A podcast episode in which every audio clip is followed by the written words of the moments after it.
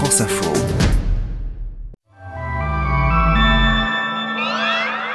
Jeudi 7 avril. Aujourd'hui, je vous raconte la campagne vue de TikTok et d'Instagram. Car c'est aussi là que les candidats espèrent trouver des voix, séduire les jeunes électeurs tentés par l'abstention. Et on verra que chacun a sa technique pour convaincre sur le numérique. Bonjour à tous, c'est Marine Le Pen. Retrouvez-moi désormais sur TikTok. Vous êtes là pour le candidat. Donc euh, appelez-moi monsieur le candidat, il n'y a aucun problème. Et puis comment ça marche les sanctions contre la Russie? Embargo sur le gaz, gel des avoirs. Je vous explique comment les Européens tentent de faire plier Vladimir Poutine et pourquoi ça risque d'avoir aussi des conséquences pour nous. Est-ce qu'on va pas être en pénurie? Est-ce qu'à un moment donné, on va pas avoir très très froid chez nous? Ce sont les vraies questions et les vraies conséquences d'une telle décision. Bienvenue, je suis Céline Aslo et c'est parti pour le quart d'heure. Dans les derniers épisodes du quart d'heure, je vous ai beaucoup parlé des images qui nous arrivent d'Ukraine. Les chars, les réfugiés, les exactions, toutes ces images qui ont fait entrer l'horreur dans notre télé, dans notre téléphone. Mais il y a une image dont je vous ai pas encore parlé et qui pourtant elle aussi est très symbolique de la manière dont se déroule cette guerre.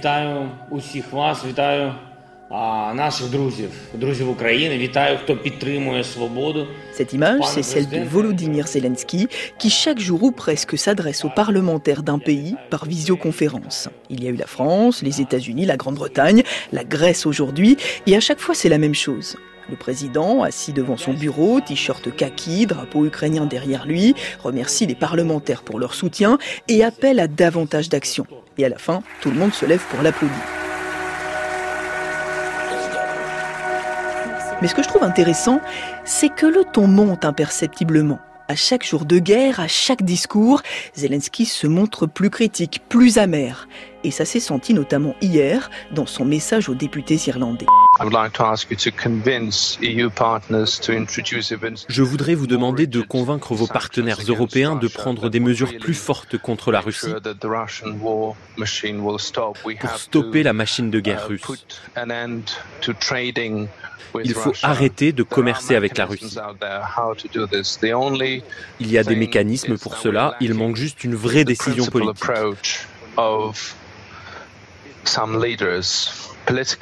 Certains dirigeants, certains entrepreneurs pensent encore que des crimes de guerre sont moins graves que des pertes économiques.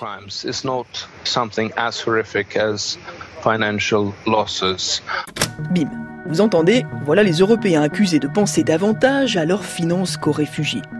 Et si Volodymyr Zelensky perd ainsi patience, c'est qu'il attend toujours les nouvelles sanctions économiques promises par Bruxelles après la découverte des exactions commises dans la ville de Boutcha. Ça fait trois jours que les membres de l'Union européenne en discutent. Pourtant, le Parlement européen, lui, a été très clair. Il demande l'arrêt total de toutes les importations de gaz, de pétrole et de charbon qui viennent de Russie. Mais bon, ce ne sont pas les eurodéputés qui décident, ce sont les gouvernements, et eux ne sont pas d'accord. Alors pour comprendre pourquoi cette question est si compliquée, j'ai appelé Sylvie Matelli. Elle est économiste, directrice adjointe de l'Institut des relations internationales et stratégiques, et elle m'a expliqué qu'un embargo total aurait des conséquences majeures. Alors, l'impact que ça aurait, il est double. Et c'est bien pour ça qu'on réfléchit à deux fois avant de, de, décider de cet embargo. Il y aura un impact sur la Russie, très clairement. L'impact le plus fort, il serait pour les recettes publiques, pour les revenus dont pourrait disposer l'État russe, puisque euh, les euh, exportations d'énergie fossile, gaz, charbon, pétrole représente à peu près 37%, un petit peu moins de 40% des recettes publiques russes. Donc partant de là, il est clair que si on arrête nos importations de gaz, on touche directement l'État russe au portefeuille. Et bah, l'État russe, c'est aussi celui qui paye pour les dépenses militaires, celui qui achète des armements pour son armée, pour financer la guerre en Ukraine. Donc ça, c'est le premier effet côté Russie. Et le deuxième impact, c'est sur nous. Bah, le gaz, c'est quoi? Le gaz, c'est une partie de notre électricité, c'est une grosse partie aussi de notre chauffage en Europe. Et donc, bien évidemment, bah, est-ce qu'on va pas être en pénurie? Est-ce qu'à un moment donné, on va pas avoir très très froid chez nous? Est-ce que les usines vont continuer à fonctionner puisqu'elles sont, et surtout les usines qui consomment beaucoup d'énergie et beaucoup de gaz, comme le secteur de l'aluminium, de la métallurgie, tous ces, tous ces secteurs très gourmands en énergie. Donc, ce sont, ce sont les vraies questions et les vraies conséquences d'une telle décision. Est-ce qu'il y a un peu de camp au sein des Européens? Est-ce qu'on peut le dire comme ça?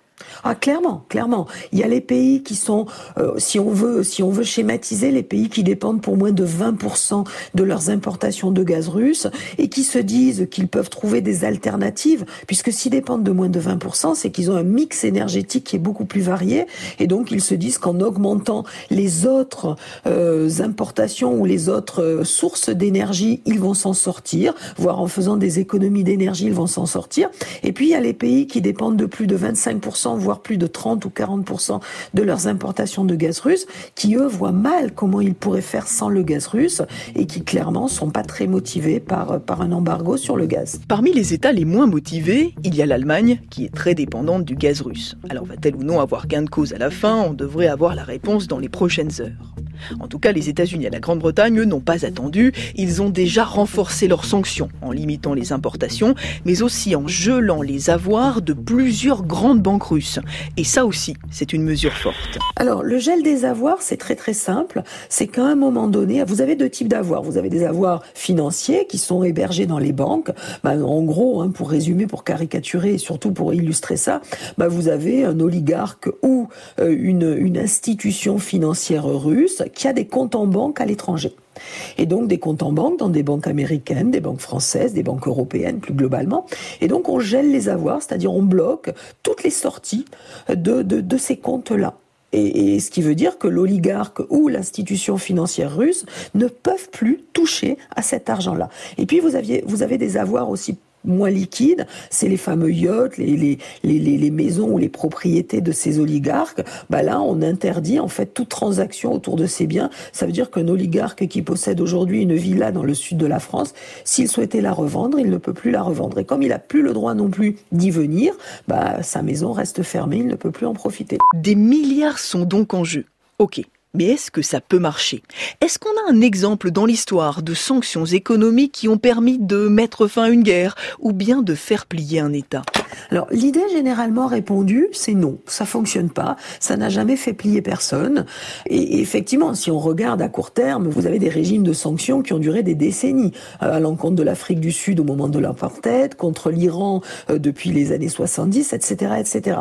En réalité, c'est plus compliqué que ça, parce que euh, c'est vrai que les sanctions ont tendance en fait à, à, faire monter un certain patriotisme et du coup à fédérer les populations autour des dirigeants, surtout que ces dirigeants sont souvent des dirigeants dirigeants autoritaires, donc ils contrôlent la propagande et les idées euh, et les explications qui sont données aux populations.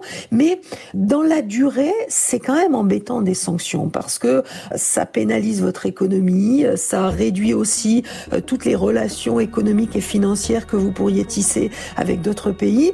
Donc dans la durée, ça a plutôt tendance à raisonner les dirigeants et souvent au bout de quelques années de sanctions, on voit quand même des tentatives des dirigeants pour revenir à la table des négociations, pour adoucir leur position, à condition, et ça c'est un élément extrêmement important, à condition qu'on leur ouvre cette possibilité-là. Ça veut dire que ni vous ni moi, évidemment, ne sommes dans les secrets des Kremlins, mais peut-être que ça peut avoir un impact sur la politique de Vladimir Poutine.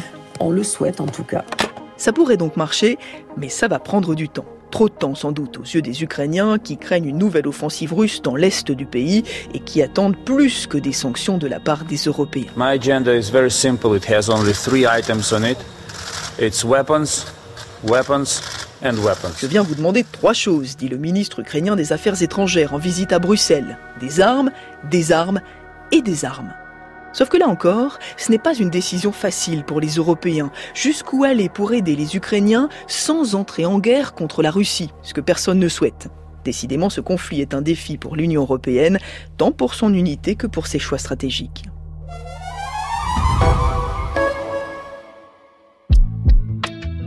Pendant ce temps-là, eh bien, la campagne se poursuit. Et l'objectif des candidats, c'est d'aller séduire les 30% d'électeurs qui se disent encore indécis. Il y a les derniers meetings, les derniers tractages sur les marchés, les dernières émissions de télé, et puis les dernières vidéos sur TikTok. Bah oui, c'est aussi ça, être en campagne présidentielle en 2022. On voit que les candidats mettent beaucoup de moyens dans leur stratégie numérique, surtout ceux qui misent sur le vote des 18-30 ans, très tentés cette année par l'abstention. Alors Léo Limon, notre reporter au quart d'heure, a passé des heures devant son écran pour nous raconter un peu comment ça se passe. Je poursuis inexorablement ma préparation physique. Aujourd'hui, à Salut Léo. Salut Céline. Alors on t'a sorti de force hein, du bureau parce que ça fait quand même deux jours que t'es scotché devant ton ordinateur à regarder les réseaux sociaux des candidats. Bon là ça va pas très fort. Hein. Non non vraiment pas, pas du tout. Je suis à deux doigts de l'addiction. J'ai les yeux rouges, euh, j'ai la tremblote. Bon, non allez plus sérieusement, il y a vraiment du choix et des contenus très variés dans chaque camp. L'idée c'est d'occuper le terrain et faire en sorte que le candidat soit visible partout ou du moins le plus possible. Alors on va faire un petit tour d'horizon euh, de ce qui existe pour euh, cette élection présidentielle. On va commencer par le plus classique parce que j'imagine qu'il y a beaucoup de contenu sur Twitter? Ouais, exactement. La, la stratégie, c'est de relayer le plus possible un mot-clé, le fameux hashtag, pour qu'il soit dans les tendances et donc ultra visible. Hashtag je vote Macron, hashtag les femmes avec Zemmour, hashtag choisir la liberté pour Nicolas Dupont-Aignan. Objectif, visibilité, puis il y a aussi tous les autres réseaux sociaux. Instagram pour Fabien Roussel et Anne Hidalgo avec des vidéos sur leur programme. Il y a aussi les plateformes vidéo comme Twitch. Tous les lundis soirs, les Verts du candidat Yannick Jadot diffusent, eux, leur propre émission politique. Nous sommes à quelques encablures hein, d'une échéance électorale, vous n'êtes pas sans le savoir, dimanche on va devoir se positionner toutes On est à deux jours du, du, premier tour, hein, tu le sais. Les publications s'intensifient sur YouTube. Par exemple, pour Eric Zemmour, 2, 3, 4 vidéos par jour.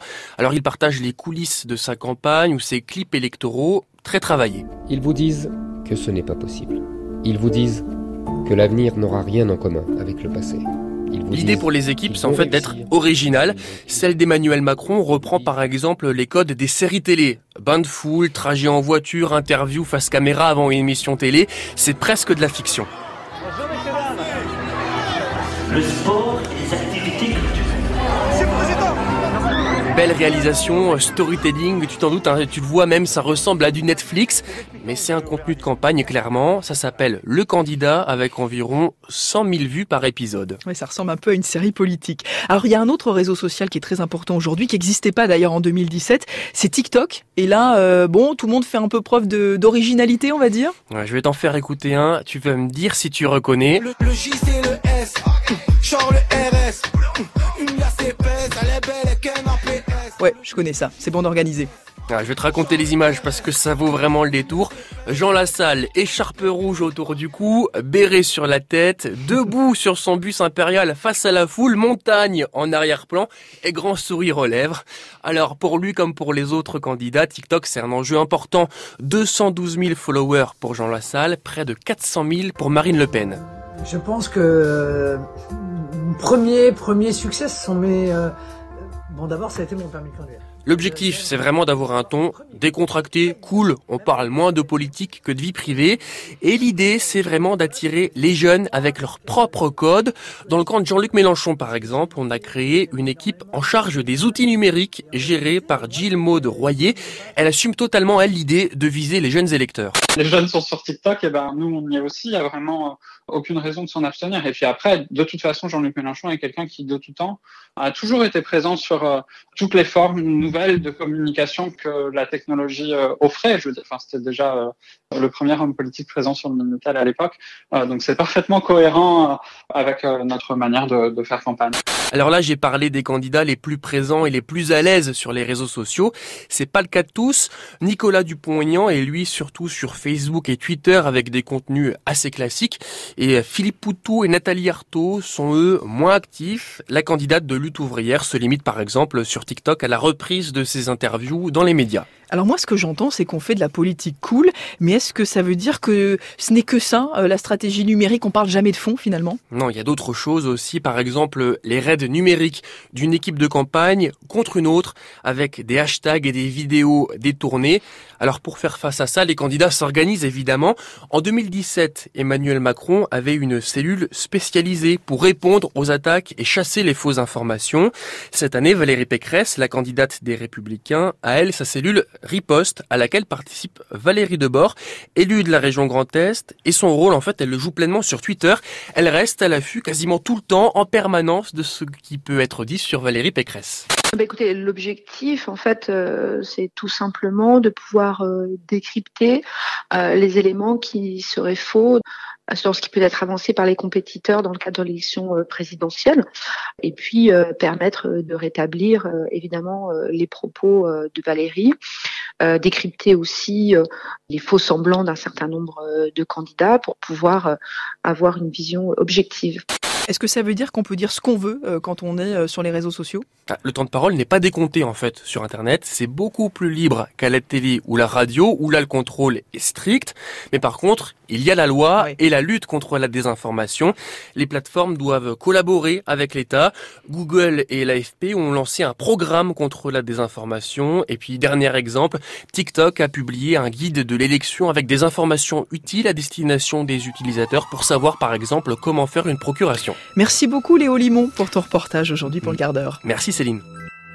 Car oui, il faut le rappeler, la campagne est peut-être numérique, mais le vote, lui, est bien physique. Et la grande incertitude, c'est de savoir si tous ces jeunes électeurs, à qui les candidats tentent de parler, vont bien aller jusqu'à mettre un bulletin dans l'urne dimanche.